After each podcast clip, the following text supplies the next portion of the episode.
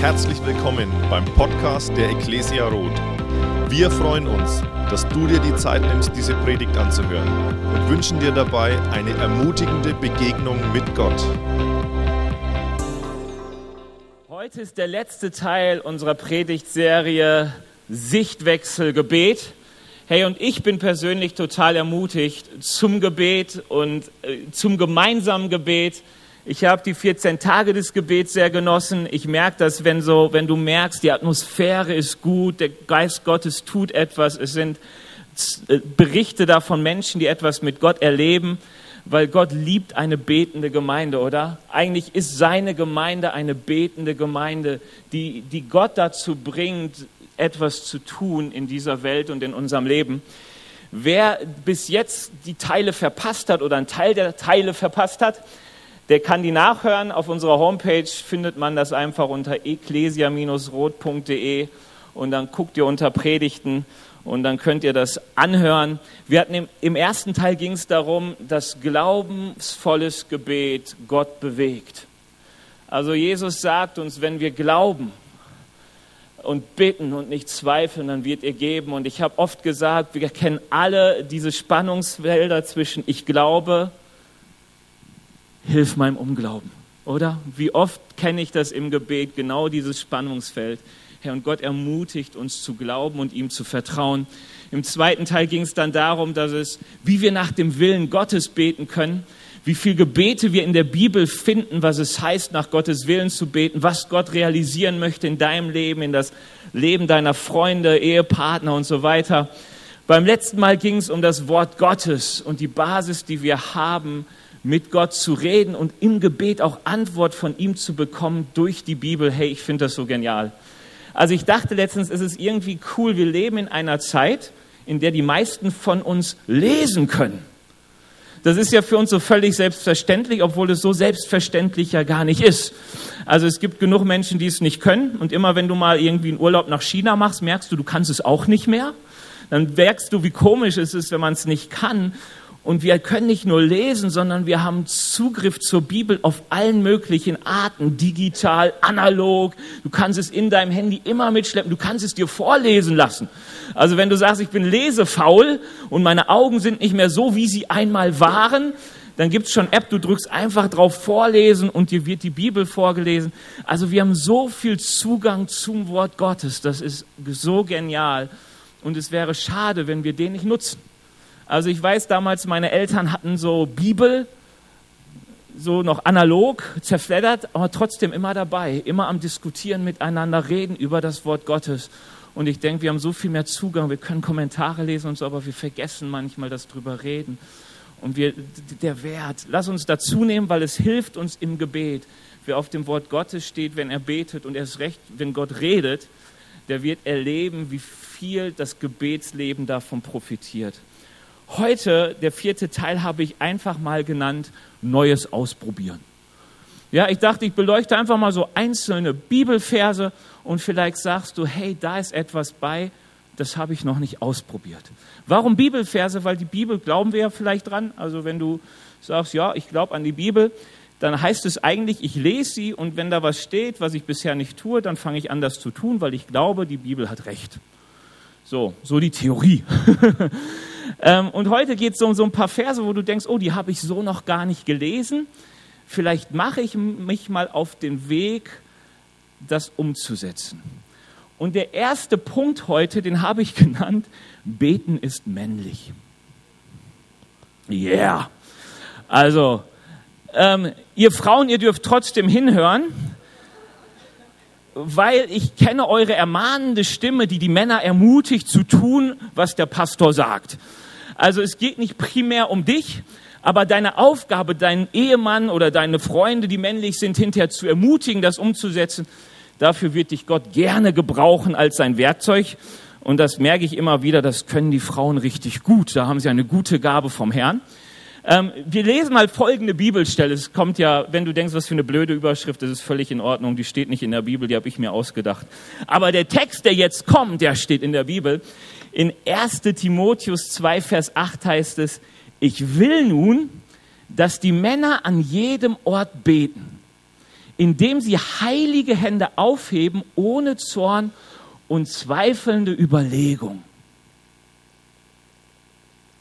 So, ihr dürft die nochmal lesen für euch. Das schreibt Paulus. Er sagt dem Timotheus, komm, wir bauen Gemeinde nach dem Herzschlag Gottes und wir wollen, dass Männer an jedem Ort beten, indem sie heilige Hände aufheben, ohne Zorn und zweifelnde Überlegung. Ich weiß nicht, ob du als Mann das schon mal getan hast. Die Hände gehoben zum Gebet.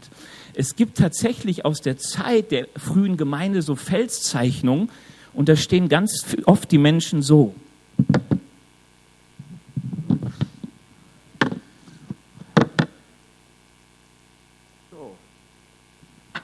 Gebetshaltung, damalig. Ihr Männer, ihr Männer, betet, indem ihr heilige Hände aufhebt ohne zweifelnde Überlegung. Ich dachte, ich muss mal einen kurzen Exkurs machen. Die Bibel spricht sehr, sehr viel über unsere Identität. Welche Identität du hast als Mann und als Frau, welche Identität du hast in Christus. Die Wahrheit ist nämlich, dass die Bibel sagt, wir sind geschaffen nach dem Ebenbild Gottes. Und der, wer du bist, spiegelt sich in Gott wieder. Also du schaust Gott an und du kennst in ihm, wer du bist. Die Bibel sagt uns, dass es von Anfang an, seit die Schöpfung geschaffen wurde, es einen Gegenspieler gibt, der immer versucht, das Werk Gottes zu zerstören. Dass es Mächte am Werk gibt, die immer versuchen, die Werke Gottes zu zerstören und der versucht, die Identität, die du in Gott hast, zu zerstören. Von Anfang an. Wir sehen, dass diese Ebenbildlichkeit immer mehr zerstört wurde. Du kannst Menschen angucken und du siehst nicht mehr viel von Gott in ihnen. Das sagt uns die Bibel. Die Ursache des Sündenfalls war, dass wir das, den Spiegel verloren haben und nicht mehr wissen, wer wir sind. Also wenn du die Bibel ernst nimmst, dann wird die Bibel sagen, hey, du weißt eigentlich nicht, wer du bist. Der Mensch ist permanent auf der Suche danach, wer bin ich eigentlich? Und die Frage, ob ich männlich oder weiblich bin, ist nur eine von vielen Identitätsfragen. Selbst wenn du hinterher weißt, ich bin tatsächlich Mann, dann ist ja immer noch die Frage, was heißt das? Was heißt das, wer ich bin? Und wir erleben so viele Menschen, die in Identitätskrisen leben und das nicht nur während ihrer Pubertät. Und Jesus kommt hin in diese Welt und er sagt, ich will euch wieder versöhnen. Ich will euch wieder zeigen, wer ihr seid in Christus. Ich komme, um euch zu versöhnen mit Gott. Da liegt eine Bestimmung von euch drin. Da liegt eine Identität. Eure Identität liegt in Christus. Der Mensch braucht Gott, um zu wissen, wer er ist. Und die Bibel sagt uns dann, wenn du dann Gott anschaust, dann wirst du merken, wer du bist als sein geliebtes Kind und kannst so langsam hineinkommen in die Identität, die Gott für dich hat. Deswegen war Jesus so anders. Jesus war ein Mensch, der lebte in der Identität Gottes, in dem, wie Gott ihn geschaffen hat. Und hat dadurch gezeigt, wie anders er war.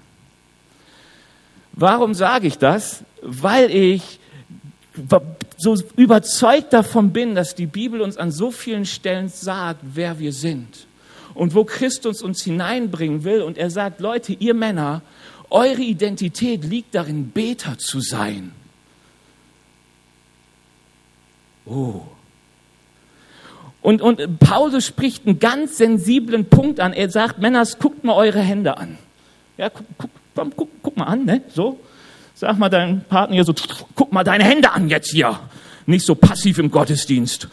So, jetzt, jetzt guckst du die an und du denkst doch, Mann, wie, wie, wie viel Spaß macht es dir damit zu arbeiten und etwas zu schaffen, dir selbst zu helfen, Dinge zu bewegen. Ach komm, für Beten ist doch meine Frau zuständig. Oder so erlebe ich das in Gebetstreffen. Meistens ist die Mehrheit weiblich. Das kann natürlich auch daran liegen, dass die Mehrheit alt ist und die Männer einfach früher sterben, weil sie ja so viel schaffen immer mit ihren Händen. Sich überarbeiten, zu sehr gestresst sind, nicht zur Ruhe kommen und dann sind sie halt acht Jahre früher platt. So. Wer in den Gebetstreffen war, weiß, da waren Junge und Alte, also kann nicht nur daran liegen. Aber ich glaube, Paulus spricht hier einen wunden Punkt an. Nämlich, dass er sagt, Leute, Männer, Ihr seid so oft dabei, euch selbst zu helfen und zu schaffen und zu schaffen und zu schaffen. Und ihr vergesst, dass in eurer Identität es von mir hineingegeben ist, dass ihr Beter seid. In eurer Berufung und in eurer Bestimmung liegt es, eure Hände aufzuheben im Gebet ohne zweifelnde Überlegung, ohne Zorn. Vielleicht hast du das noch nie getan. Ich lade dich ein, nicht jetzt. Also ich könnte sagen, alle Männer steht mal auf, wir probieren das mal. Dachte ich auch, dann dachte ich, oh Mann, wenn du hier gerade Gast bist oder mit dem Herrn noch gar nicht so auf dem Weg bist, dann wirst du nie wiederkommen. Also gleich spielen wir Lobpreis und dann kannst du das mal probieren, wie das so ist, so Hände zu erheben. Das kann man echt mal ausprobieren. Wieso, glaube ich, schreibt das Paulus? Das eine ist, dass es Paulus und Gott und der Bibel so wichtig ist, dass wir nicht nur äußerlich beten, sondern dass wir ganzheitlich beten. Also ohne Zorn und Zweifel und Überlegung. Paulus sagt, hey, ich will, dass eure ganze Identität darin verwurzelt ist, dass ich eure Hilfe, ich euer Herr bin, ihr sollt mich anbeten. Den Zorn niederliegen, denn eines Mannes Zorn wirkt nicht Gottes Gerechtigkeit. Eines Frauenzorns auch nicht, glaubt mir. Der ist nicht heiliger als bei den Männern. Ähm, sondern Gott will, dass wir, wir haben beim zweiten Mal, glaube ich, schon ein bisschen darüber gehört, wie sehr unser Gebet verhindert werden kann, wenn wir nicht in dem leben, was wir vor Gott ähm, erbitten wollen. Das zweite ist, glaube ich, dass Gebetshaltung echt was ausmacht. Warum? Und ich habe ja so ein bisschen gedacht, ich habe damals einen alten Mann, den Albert Sänger. Wer kennt ihn noch? Ist schon länger tot, so ein paar. Der war auf der Silberhochzeit meiner Eltern, da war er schon ein alter Mann, aber dynamischer als ich je war. Und der hat gesagt, Männers, an jedem Ort beten. Ihr könnt so viel quatschen, aber beten höre ich euch viel zu selten. Und das habe ich mir gemerkt, weil ich noch jung, ist immer noch im Kopf. Ähm, warum? Weil ich etwas glaube. Wenn Menschen dich nicht beten sehen und erst recht nicht deine Kinder, fehlt ihnen ein Vorbild, was wirklich wichtig ist für Männer. Beten. Mein Vater hat eine Gebetskammer, wo er drin sitzt und die Hände faltet, aber dieses Bild ist voll da. Ich kenne meinen Vater als betenden Vater, wenn ich krank im Bett bin, wie er für mich betet, wie er seine Zeit in den Küchennebenraum hat, den gibt es gar nicht mehr, auf jeden Fall nicht mehr in unserem Besitz, im Keller war. Ich kenne meinen Vater betend. Ich weiß, wie er im Gottesdienst steht, die Hände erhoben und Lobpreis macht. Ich kenne meinen Vater betend und ich liebe das Vorbild, das er mir gegeben hat. Männers, ihr seid Vorbilder und ihr sollt ein gutes Vorbild sein. Lehrt euer Umfeld, dass ihr betende und anbetende Menschen seid. Wenn du Jesus kennst, und du willst in die Identität kommen, die Gott für dich hat, dann sei ein betender Mann und lest dieses heilige Hände. Ich habe eine Definition davon gelesen, da steht ausnahmsweise im Griechischen mal nicht Hagios, sondern ein anderes Wort, das ist gar nicht so wichtig, aber ähm, jetzt muss ich es kurz finden. Oh, das war so cool. Ähm, eigentlich kannte ich es auch noch im Kopf. Pass mal auf.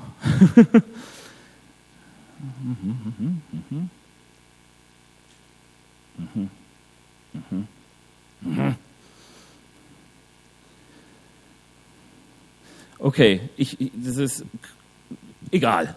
Also was, ich, ich kann das sinngemäß geben. Was sagt er? Heilig heißt hier, dass es dazu, daran gebunden ist, das zu tun, was von Gott gesagt wurde. Also, dass du Hände aufhebst, die daran gebunden sind, das zu tun, was Gott gesagt hat.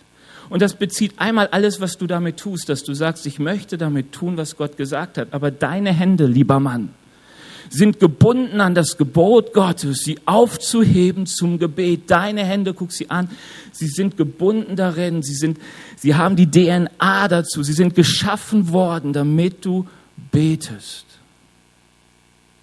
Und ich dachte, das ist mir einfach mal so wichtig. Wir sollten das Beten nicht nur unseren Frauen überlassen und es nicht zu sagen, ach, ich bin doch nicht so dazu berufen, ich werke lieber, ich bin lieber so, so kreativ unterwegs, ich schaffe lieber und so. Hey, deine Identität lerne beten. Lerne beten und sei ein Vorbild auch in der Gemeinde, im Lobpreis. Sei ein Anbeter, dem man es ansieht. Nicht nur still und irgendwie verzagt und im Dunkeln, wo du sagst, hey, ich mache das in meiner Kammer, das ist gut. Aber deine Berufung, die Identität, die Gott dir gegeben hat, ist für viel mehr geschaffen, wenn es um Gebet geht. Und ich bin so froh, wir haben viele betende Männer in der Bibel. Also du kannst auch gucken, wie das so andere gemacht haben. Aber ich möchte dich ermutigen dazu, wenn dir dieser Satz bis jetzt noch nicht sagte, wenn du bis jetzt noch nie mal Hände hochgehoben hast in der Anbetung, wenn du bis jetzt noch nicht an jedem, jedem Ort, noch so ein Punkt, hey, an jedem Ort, nicht nur in der Gemeinde. Und ich dachte, warum? Ganz einfach, weil Gott uns Männer jedes Mal erinnern möchte daran, dass er die Macht hat, dass unsere Kraft und Stärke in ihm liegt. Hey, gucke deine Hände an. Nein, es sind nicht deine Hände, in die Macht und Stärke liegt. Und ich weiß, wie oft ich das erst merke, wenn die Macht meiner Hände an ihre Grenzen gekommen ist und ich nicht mehr kann und merke, es funktioniert nicht, wie ich dann Ruhe finde in Gott. Aber Gott sagt, hebe an jedem Ort deine Hände zum Gebet. Und wenn du sagst, oh Mann, das ist auffällig am Arbeitsplatz. Außerdem bin ich Lehrer und die anderen müssen die Hände heben und so. Die Haltung ist nicht das Wichtigste. Du kannst auch deine Hände falten. Aber zeig, dass du ein Beter bist. Zeig, dass du ein Beter bist. Mach deine Identität fest in dem Herrn. Hey, ich bin so froh, dass Gott uns etwas sagt über unsere Identität. Und vielleicht bist du hier, und das war mir so in der Vorbereitung auf dem Herzen, und du sagst, ich lebe in Identitätskrisen. Ich frage mich so oft, wer ich bin. Ich fühle mich nicht geliebt. Ich fühle mich immer fehl am Platz. Es gibt ja so viele Indizien dafür, dass du irgendwie nicht in dem lebst, was Gott für dich gegeben hast. Du, du weißt nicht, ob du Männlein oder Weiblein bist. Die Bibel sagt, Gott schuf den Menschen als Mann und als Frau. Und zwar in einer Einheit, dass in der Einheit zwischen Mann und Frau Gott sichtbar wird. Hey, wenn du dich manchmal fragst, wieso redet das Neue Testament so viel von Liebe, von der Einheit, die er schafft zwischen Mann und Frau, die er schafft in der Gemeinde, weil Gott sagt, so sind wir geschaffen worden. Er schuf den Menschen als Mann und Frau schuf er sie. Und dann kommt der Teufel ins Spiel und es gibt keine Einheit mehr. Und Geschlechterkampf auch in unserer Gesellschaft ist ein wunderschönes Beispiel dafür dass wir in unsere Identität ohne den Herrn nicht finden können. Und wenn du selbst weißt, ich weiß nicht, ob ich wirklich Mann oder wenn ich Frau bin, ich will dir Mut machen. Wir glauben als Gemeinde, dass es Gott weiß und dass es nicht oder gibt. Vielleicht dachte ich so, so ein bisschen mal das erwähnen, auch in einer Gesellschaft, die ja alles auflöst in diesem Bereich und damit uns eigentlich immer weiter wegbringt von der Identität, die wir in Christus haben es gibt nach Gott Mann und Frau und es gibt sie so, dass sie in Einheit leben. Und wenn du nicht weißt, wo du dazwischen bist, ich lade dich ein, lerne deinen Schöpfer kennen und guck ihn an, du wirst in seinem Spiegelbild erkennen, wer du bist. Ich habe einen ein Bericht gelesen von Michael Gletzi. Endlich weiß ich, wie er ausgesprochen wird. Ich habe ihn schon öfters genannt, weil du hast Michael Glatze, ne? also wenn man das so liest, aber er ist Ami. Also Michael Gletzi der Gründer von Young American Gays, eine Jugendzeitschrift für Schwule. Und ähm, schon mit zwölf immer in der schwulen Szene. Und irgendwann hat er Jesus gefunden. Und er sagt, er saß zu Hause und plötzlich hört er die Stimme, Michael, Michael, du bist heterosexuell. Er ist mittlerweile glücklich verheiratet mit einer Frau, soweit man das beurteilen kann. Warum glaube ich das? Weil ich weiß, dass Gemeinde ein Ort der Heilung ist, der deine Identität heilt. Gott ist ein Gott, der deine Identität heilt in ihm und wir alle sind auf der Suche nach dem, wer wir sind und die Antwort liegt in Gott. Und ich werde und will, egal was unsere Gesellschaft macht, nie davon abrücken, weil ich will, dass dieses Haus ein Haus der Heilung bleibt. Ich will, dass es ein, ein Ort bleibt, wo Gott die Kraft hat, uns zu verändern und in sein Bild hineinzuprägen. Sag niemals nie, wenn es darum geht, was die Wege Gottes angeht und seine Liebe für dich und das Bild, was er in dich hineingelegt hat von ihm.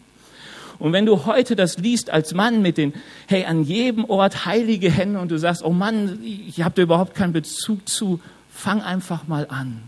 Fang einfach mal an, deine Identität wahrzunehmen, die Gott in dich hineingelegt hat. Ein Beter zu sein, der im Gebet Reich Gottes baut, der im Gebet seine Familie segnet, der im Gebet ähm, Gottes Reich an seinem Arbeitsplatz baut. Fang einfach mal an, heilige Hände aufzuheben im Gebet. So, danach wird es weitergehen mit den Frauen, aber das hat nicht mehr ganz so viel mit Gebet zu tun. Deshalb spare ich euch das einfach mal, aber ihr könnt das mal lesen. 1. Timotheus 9, weil Paulus, äh, 1. Timotheus 2, Vers 9, weil Paulus legt da so ein bisschen immer auf die Wunde. Oder er, er sieht so die Schwäche. Er sieht bei Männern, die arbeiten gerne zu viel mit ihren Händen statt zu beten. Beides ist wichtig. Ja, beten ersetzt keine Tat, aber ein Gebet ist keine, eine Tat, die durch nichts zu ersetzen ist. Wir haben es irgendwann hier gehört. Und den Frauen sagt er, hey, ihr seid wirklich schön und es ist schön, dass ihr euch um eures Äußeres kümmert, aber wichtiger ist, dass ihr euch erst um euer Inneres kümmert und dass ihr einen sanften, bescheidenen, liebevollen Charakter habt, denn das liebt der Herr und dass euer Kleidungsstil dann dem entspricht, was Gott in eurem Innern getan hat. Das Sein ist wichtiger als der Schein. Also kurz gesagt, wenn du zehn Minuten vor dem Spiegel stehst, um dich hübsch zu machen, solltest du mindestens zehn Minuten im Gebet stehen, um deine Identität prägen zu lassen von Gott. Das einfach mal so als kleiner Tipp ähm, aber ansonsten auch eine spannende Bibelstelle, richtig cool. Es zeigt, dass Gott oft so viel andere Gedanken hat als wir. Erster Gedanke, zweiter Gedanke ist Beten im Heiligen Geist. Und ich glaube, dass Gebet erst so richtig spannend wird, wenn du lernst, nicht irgendwie mit Gott zu sprechen, sondern wenn du lernst zu hören, was er zu dir sagt. Amen. Wow, das ist gut. Hey, wisst ihr, Gebet soll ja eine Leidenschaft werden. Also der, der, der, der Paulus ermutigt uns Männer ja nicht zur Langeweile, sondern er sagt, da liegt was drin, da kannst du richtig Leidenschaft für bekommen. Das ist schön, als ein Häusle zu bauen, wenn du so richtig im Gebet stehst. Aber es gilt jetzt übrigens für Männer und Frauen. Also das erste Wort war, ne? und jetzt das zweite. Lass uns einfach mal so ein paar Bibelstellen lesen. Ihr aber Geliebte baut weiter auf eurem hochheiligen Glauben auf, betet im Heiligen Geist. Römer 8, Vers 26. In gleicher Weise nimmt der Geist Gottes sich auch unserer Schwachheiten an, denn wir wissen nicht, wie man richtig beten soll. Und du denkst doch jetzt gerade, Paulus hat's begriffen. Endlich sagt's mal jemand. Wir wissen nicht, wie wir beten sollen. Das ist eigentlich das größte Problem immer im Gebet, dass man nach einer Minute nicht mehr so richtig weiß, wie wir beten sollen. Oder, dass du so viel Dinge hast, dass du gar nicht weißt, wie du die alle durchbeten sollst, weil du wirst ja für etwas anderes bezahlt. Nächstes Vers. Nächsten Vers, einmal klicken. Da heißt es, wenn jemand unter euch Weisheit braucht, weil er wissen will, wie er nach Gottes Willen handeln soll, dann kann er Gott einfach darum bitten. Und Gott, der gerne hilft, wird ihm bestimmt antworten, ohne ihm Vorwürfe zu machen. Aber wer ihn fragt, soll auch wirklich mit seiner Antwort rechnen. Das sind verschiedene Verse, die nicht alle dasselbe sagen, aber die in eine Richtung gehen, nämlich dass Gott in unseren Herzen und in unserem Leben etwas bewegen will, wenn es um Gebet geht dass er uns seinen Geist gibt und dass er möchte, dass dieser Geist zu uns reden kann. Ich glaube, wenn es heißt, bete im Heiligen Geist, dann glaube ich, dass in uns die Kraft und der Geist Gottes wohnt, der uns leiten möchte, in die Werke, die Gott vorhat, zu tun. Vielleicht wisst ihr noch so, in der ersten Predigt habe ich sehr stark betont, wir können auch Gott bewegen, etwas zu tun, wo er gerade gar nicht unbedingt etwas tun will. Ganz schwieriges Thema. In der Mehrheit der Fälle, wirklich in der großen Mehrheit, will Gott uns bewegen, dass wir etwas anfangen zu beten und in die Welt hinein zu beten, das er wirklich tun möchte. Und die Bibel sagt uns, deswegen wohnt der Heilige Geist in uns, der zu uns redet. Hey, so viel Gebetszeiten, ist bei mir nicht die Gebetsliste dran, die ich durchbete, sondern ich frage Gott, sag mal, Herr, was liegt dir auf dem Herzen, was ich beten soll? Heiliger Geist, was möchtest du tun? Und ich kann halt manchmal tatsächlich Punkte, da war meine Gebetsliste Dinge, die ich runterstreichen musste, weil Gott mir ganz klar sagte, das ist kein Punkt mehr, wofür du betest. Es kann unterschiedliche Gründe haben, aber es war nicht mehr der Punkt, wofür ich bete. Und wenn du sagst, wie komme ich dahin? Erster Punkt. Merk dir, rede in Sprachen. Paulus sagt, mehr als ihr alle rede ich in Sprachen. In Sprachen reden heißt, dass der Heilige Geist, wenn er dir in der Leben kommt, dich befähigen kann, eine Sprache zu sprechen, die du selbst nicht verstehst. Richtig cool. vielleicht für den anderen auch spooky. Aber an sich ist es, Gottes Geist ist wirklich real und er macht wirklich einen Unterschied in unserem Leben. Ich lese gerade ein Buch von Reinhard Bonke, er sagt, hey, den Heiligen Geist zu empfangen ist wie in eine Stromleitung zu packen. Du bist plötzlich angeschlossen an die Kraft Gottes, die Tote auferstehen lässt zum Leben. Das macht einen Unterschied.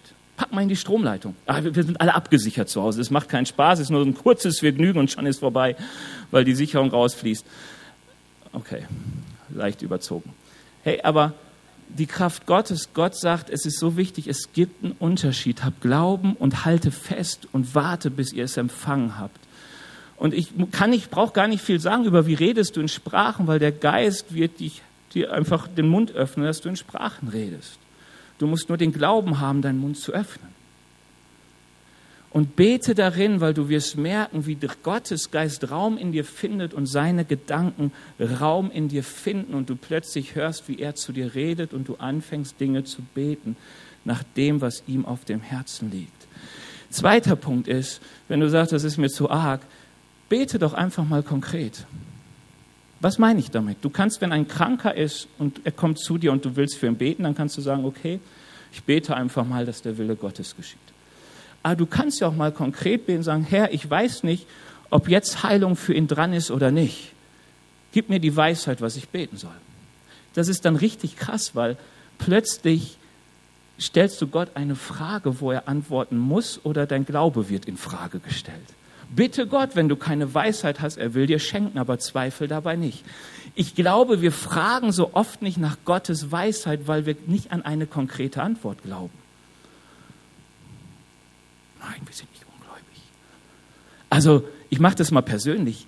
Ich frage öfters Gott nicht nach Weisheit, weil ich, wenn schon, die konkrete Antwort nicht hören möchte. Oder weil ich nicht glaube, dass er mir eine konkrete Antwort gibt oder dass, wenn er sie mir gibt, dass ich sie gar nicht hören möchte. Herr, schenk mir Weisheit, soll ich das tun oder nicht? Und du wirst merken, Gott will dir eine Antwort geben, aber du sollst auch zuhören. Und das ist eine super Sache im Gebet, dass du sagst, Herr, ich weiß nicht, hier habe ich fünf Sachen, für welche soll ich denn beten? und dann harre mal aus, bis Gott die Antwort gibt. Wir wollen, dass Gott lebendig wird im Gebet. Bitte, das ist gerade auch der Jakobusfest ist so wichtig. Fang mal an, so konkret zu beten, dass Gott sich irgendwie zeigen muss. Amen. Oh, wer war das? Hammerlena. Ja, Amen. Wir glauben an einen lebendigen Gott und dieser lebendige Gott ist lebendig und zeigt sich lebendig. Wir glauben, dass er einen Unterschied macht. Und wenn er das nicht macht, dann ist irgendetwas falsch an der Art und Weise, wie wir glauben. Wenn schon gibt es diesen Gott nicht. Oder wir machen etwas anders, falsch. Aber ich möchte, dass Gott sich lebendig zeigt. Ich möchte, dass Gott heilt und insbesondere unsere Seelen heilt an diesem Ort. Hey, wir glauben an einen lebendigen Gott. Ich habe es gerade schon gesagt, der wirklich mein Leben auf den Kopf gestellt hat. Und er hat es noch zu wenig auf den Kopf gestellt. Und ich merke manchmal, ich will mehr glauben, wenn ich bete. Und die konkreteste Anweisung gibt Jakobus, wenn dir Weisheit mangelt, bitte Gott, der gibt, ohne dir irgendeinen Vorwurf zu machen. Also du musst nicht denken, oh Mann, ich bin noch so ein völliger Newbie, ich habe überhaupt keine Ahnung von Glauben, wenn ich jetzt irgendwas weiß, das steht bestimmt schon in seinem Wort. Gott sagt mir bestimmt, Mann, lies doch endlich mal die Bibel und so. Die, Gott sagt, nein. Er wird dir keinen Vorwurf machen, Vorwurf, Vorwurf machen, wenn dir Weisheit mangelt. Ähm, also fang mal an, auch Gott zu bitten, konkret, wie du beten sollst, wenn du eine Sache hast. Und das ist manchmal spannend und manchmal will man gar nicht hören. Man, man, manchmal ist es so schwierig, mit Dingen umzugehen, wenn du mit jemandem Krankes betest, der gesund wird und du hast das innere Zeugnis, nein, Gott wird ihn nicht gesund machen. Das ist der letzte Sturm, den er erlebt. Kenne ich die Berichte? Von guten Freund, der sagt, er war beim 35-Jährigen, zwei kleine Kinder im Krankenhaus und sie haben alle möglichen Leute gehört zum Gebet und der Pastor blieb am Ende zurück mit ihm und er meinte, wir wissen beide, dass Gott dich nicht heilt, oder? Und er sagte, ja. Weil das Geisteszeugnis klar war. Man versteht so vieles nicht, aber darum geht es auch gar nicht, dass wir alles verstehen, sondern es geht darum, dass wir Beziehung leben zu unserem Gott. Und Leute, eine Identität, die wir als Gemeinde haben, ist ein Betshaus zu sein. Christen sind Menschen des Gebets, die gelernt haben zu beten. Das ist die Identität, die in der Kirche liegt. So, letzter Punkt, auch nicht mehr lang. Ähm, Im Gebet kämpfen. Hey, ich, ich, ich merke, es gibt tausend Arten von Gebet bei mir. Es gibt dieses Pflichtgebet. Es gibt es manchmal zum Essen. So, okay, du betest halt. Keine Ahnung, ob das bei euch so eine Gewohnheit ist, aber im Herzen schon längst bei der Pommes die Mund ist. Ja, über, du vergisst die Dankbarkeit und ich versuche solche Gebete, ich will immer mehr, nein, ich will dankbar sein im Herzen und das soll sich ausdrücken in meinem Gebet. Bewusster essen und so, das ist ja sogar modern. Ähm, aber es, es gibt so etwas, wo die Bibel sagt, Gott will dich hineinnehmen in eine Leidenschaft für Gebet, wo jede Frage des Müssens, des Sollens und des was weiß ich nicht überhaupt keine Rolle mehr spielt, sondern du weißt, hier geht es darum, Dinge mit Gott ins Leben zu rufen, wirklich zu ringen. Wir, wir lesen mal zwei so Dinge, die uns der Herr Jesus vor, äh, ein, was uns der Jesus vorgelebt hat und dann die Gemeinde. Da heißt es über Jesus, es geschah in diesen Tagen, dass Jesus wegging auf den Berg, um zu beten, und er verbrachte die ganze Nacht im Gebet zu Gott. Kennst du das? Weißt du, und hier rede ich nicht davon, dass man zwanghaft sagt, ich muss mal irgendwie wach bleiben, um unbedingt auch mal eine Nacht zu beten. Es geht darum, dass du mit Gott etwas teilst in deinem Leben, dass dir so ein Anliegen ist, dass du die ganze Nacht kein Auge zutust, sondern im Gebet bleibst mit Gott. Und ich wünsche uns, dass wir dorthin kommen, wo eine Leidenschaft des Gebets, wo, wo es so, so, so intrinsische Motivation oder eine geistgewirkte Motivation etwas uns drängt, wo wir merken, was haben wir für ein Vorrecht, an diesem Thron Gottes zu sein und zu diesem Gott beten zu dürfen, mit ihm Dinge bewegen zu dürfen. Durchwachte Nächte. Paulus spricht von durchwachten Nächten, die er oft hatte. Und dann lesen wir in Apostelgeschichte 13,2, als sie nun den Herrn dienten und fasteten, sprach der Heilige Geist, sondert mir Barnabas und Saulus aus für die Aufgaben, für sie ich sie berufen habe. Das liest du öfters. Was ist so eine andere Leidenschaft? Ist Fasten. Ich weiß nicht, wer es für euch schon gemacht hat. Übrigens, in vielen Gemeinden heißt das 14 Tagen Fasten und Gebet. Oder 21 Tage Fasten und Gebet. Das finde ich in der Winterzeit immer echt hart, weil dann wird dir doppelt kalt von innen und von außen. Aber die Bibel kennt Fasten und zwar gerade dann, wenn wir merken, wir müssen mit Leidenschaft an Dinge ran, wir müssen intensiv beten. Vielleicht kennst du es, dass du gar nicht daran denkst, nicht zu essen, sondern du isst einfach nicht. Weißt du, es gibt ja diese Fastengebetszeiten, ja, ich muss einfach mal fasten und Gott suchen und gucken, was er zu reden hat, aber es gibt auch die Zeiten, da ist dir dieses Beten so wichtig, dass du überhaupt keinen Hunger hast, gar nicht essen willst, sondern in dieses, im Gebet bleiben möchtest. Wer die Bibel liest, der wird öfters mal finden, dass da Leute zehn Tage im Gebet vor Gott blieben, bis die Antwort kam dass sie fasteten und beteten, auf ihrem Angesicht lagen, Nächte durchbeteten, auch Gemeinden. Hey, guckt mal die Kirchengeschichte an, auch in Deutschland, wie oft es diese fastende und wachende Gebetsveranstaltungen gibt, die einfach kein Ende nahmen. Menschen gingen von der Arbeit zum Gebet und von dieser Gebetsversammlung in die Arbeit, weil ihnen eine Sehnsucht treibte, dass endlich Gottes Reich sich verwirklichte. Und ich dir etwas, das können wir nicht erzwingen. Fang bloß nicht an zu denken, ich möchte auch mal fromm sein, ich faste mal 40 Tage. Hey, das kenne ich. Ich kenne diese Bestrebnisse, oh, was muss ich noch alles abhaken, an meiner Liste ein besonders frommer Mensch zu sein. Dann wird es gesetzlich und schwer. Aber Gott will dich so ins Gebet ziehen, dass diese Leidenschaft mehr und mehr wird, dass es plötzlich zu dem Punkt kommt, wo du sagst, ich werde Dinge erringen vor Gott. Ich gebe mich nicht mehr zufrieden mit einem Gebet, das am Ende keine Wirkung hinterlässt. Ich möchte, dass an dieser Stelle endlich etwas passiert. Menschen umkehren, sein Reich gebaut wird, meine Kinder wieder zum Glauben kommen, Durchbrüche irgendwo geschehen. Ich lasse nicht los, es sei denn, Gott segnet mich. Und dann geschieht das, wovon die Bibel des Öfteren redet. So durchwachte Nächte, Fasten und Gebet, Ich will das einfach mal ansprechen. Warum? Vielleicht sagst du, kenne ich noch überhaupt nicht. Ist für mich noch völlig unbekanntes Gebiet. Hey, dann probier's doch mal aus. Probier's doch mal aus. Sag mal Gott, zum Beispiel so ein Weg, da kannst du alles so, so ein bisschen durchmachen. Also das erste nicht, gerade wenn du jetzt kein Mann bist. Aber du kannst auf jeden Fall beten. Beten sollen übrigens Männer und Frauen. Wenn ich die eine Stelle so betont habe am Anfang, deswegen, weil Frauen das viel schneller oft begreifen als Männer. Frauen viel schneller, viel ins Gebet legen, auch Glauben ins Gebet legen und denken, da passiert ein Unterschied. Ist manchmal so, weshalb auch immer. Aber ihr Männer, weshalb wir uns auch immer damit schwer tun, wir fühlen uns herausgefordert von Paulus und von dem Herrn, da zu wachsen. Aber du kannst dann einfach sagen, Herr, ich möchte Weisheit. Was willst du wirklich bewegen in dem nächsten Jahr? Frag doch einfach mal. Von mir aus liegt ihm eine Liste hin, wo du denkst, alle Sachen, die dir einfallen. Ähm, ich schreibe sie mal auf die Liste, mal gucken, ob Gott etwas aus der Liste pickt oder mir einen anderen Gedanken schenkt. Und dann fang an, dafür zu beten und dafür zu hoffen. Und dann schau doch mal, ob Gott nicht dich auch hineinzieht, dass du sagst, und ich will heute mal fasten dafür. Und ich werde mal Dinge opfern, die mir sonst wichtig sind. Meine Lieblingssendung gucke ich nicht, ich bete. Hey, ich mache mal den Babysitter, hole ich, damit ich in Ruhe beten kann und nicht einen geschildten Kinoabend habe. Weißt du, es gibt genug Wege, auch da Gott zu suchen. Und oft genug zeigt unser Opfer die Art, wie leidenschaftlich wir sind dafür. Und ich will uns einfach nur, weißt du, mich fordert das manchmal heraus und die Lobpreisband darf nach vorne kommen. Wir wollen Gott noch suchen. Aber ich merke manchmal so an der Art, wo ich Leidenschaft investiere, wie wichtig mir etwas ist.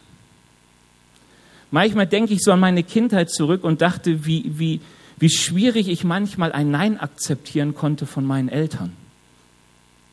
Ich weiß nicht, was du so in Erinnerung hast aus deiner Kindheit oder vielleicht an deinen eigenen Kindern siehst, mit welcher Vehemenz man Sachen einfordern möchte.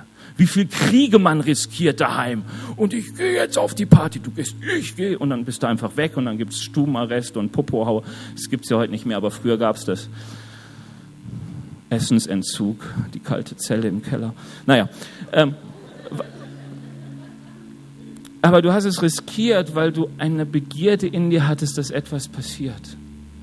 Und ich glaube, dass diese kindliche Leidenschaft Gott in uns erwecken möchte, auch im Gebet.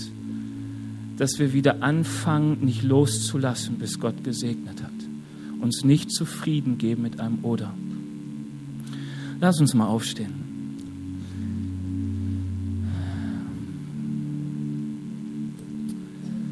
Herr Jesus, ich danke dir dafür, dass du uns auch auf unbekanntes Land führst und dass du uns Dinge zeigen möchtest und hineinbringen möchtest, die wir bis jetzt nicht getan haben, vielleicht von Dingen, die wir bis jetzt noch nicht wussten. Herr Jesus, unser Gebetsleben soll wachsen und soll deinem Leben ähnlicher werden. Herr, wir wollen beten, wie Jesus gebetet hat.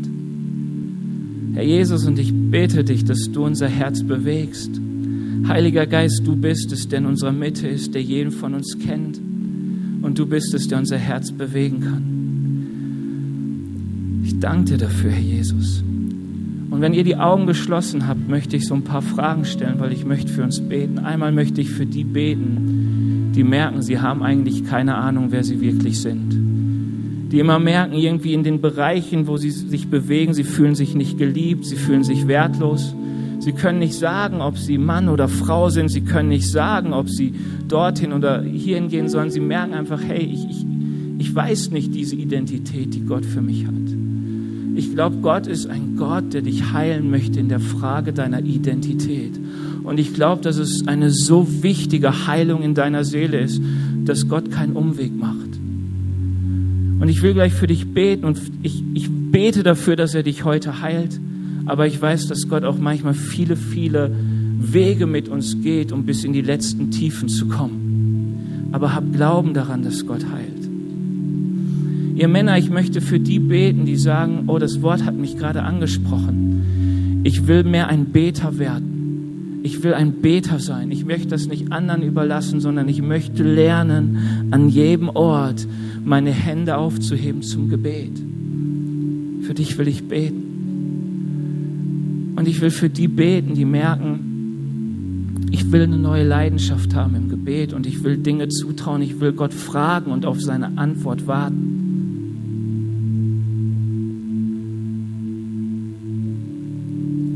Wenn etwas von dem, was ich gerade gesagt auf dich habe, auf dich zutrifft und du sagst, ja, da will ich Gebet, dann heb mal deine Hände nach oben und streck sie aus zu Gott. Lass uns diese Gebetshaltung einnehmen. Herr Jesus, ich danke dir dafür, dass du auf unser Herz achtest. Herr Jesus, und du, dass du das Schreien unseres Herzens hörst und dass du jeden Einzelnen siehst. Und ich danke dir, dass unsere Gebete zu deinem Thron kommen. Herr Jesus, und du siehst die Personen, was sie in ihrem Herzen haben, was sie sich wünschen, dass sich verändert in ihrem Leben. Und ich bitte dich, Heiliger Geist, dass du jetzt anfängst zu wirken und das Werk Gottes zu tun. Dass du Verletzungen heilst, Herr Jesus, wo Menschen so verletzt sind in ihrer Identität, wo sie so verletzt wurden und erniedrigt wurden. Herr Jesus, dass du Heilung schenkst und, und die Angst nimmst, Herr Jesus.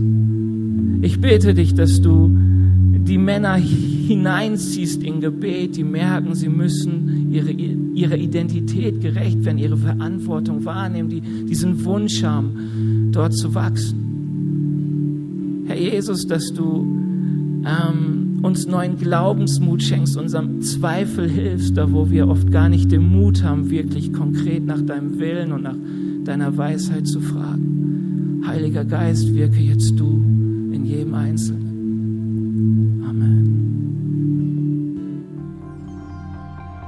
Wir hoffen, dass dir diese Predigt gefallen hat und dich in deinem Leben mit Gott stärkt.